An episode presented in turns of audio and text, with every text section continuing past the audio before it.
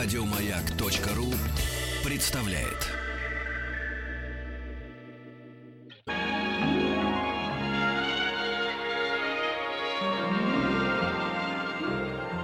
Уральские самоцветы.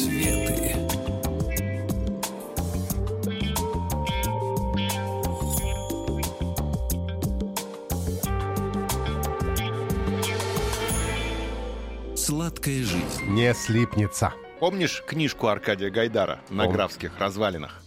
Книжку помню. Там мальчик, его чекисты перевоспитывали. Взяли его на поруки. Вот графские развалины, так называется А я сладкий думал, торт. Сладкое перевоспитание. Сладкое перевоспитание чекистами, мальчика. Вспоминаем, да, я вам расскажу про графские развалины. Это такой торт, который появился в 1965 году. То есть он совсем-совсем молодой тортик. Юный, Еще юнец. не испортился, да.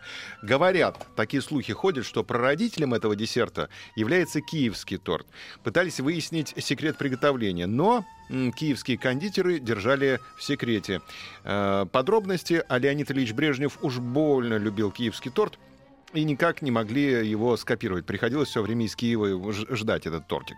И в итоге придумали производную от киевского торта. Это графские развалины торт. Неожиданное название.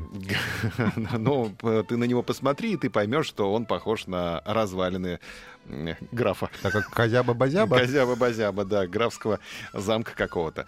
А, На основе безе придумали в Советском Союзе этот торт. А, Взяли, я уже сказал, из э, повести Аркадия Гайдара. По внешнему виду напоминает развалины. Есть такие еще названия. А, Кучерявый мальчишка у этого торта. Графский замок, замок любви. Каприз актрисы, графские забавы. Пойду-ка я заточу кучерявого мальчишку. Да, или э, э, каприз актрисы. Испробую э, на вкус. Существует несколько рецептов приготовления этого торта. Есть на основе безе, на основе бисквита, на основе бисквита плюс безе. В общем, яйца взбиваем до состояния пены, выкладываем на противень и выпекаем 100-110 градусов около двух часов. Перед подачей он остывает 2-3 часа и, пожалуйста, торт графские развалины готов. Нет, не слепнется. слипнется. Не слепнется. Еще больше подкастов на радиомаяк.ру.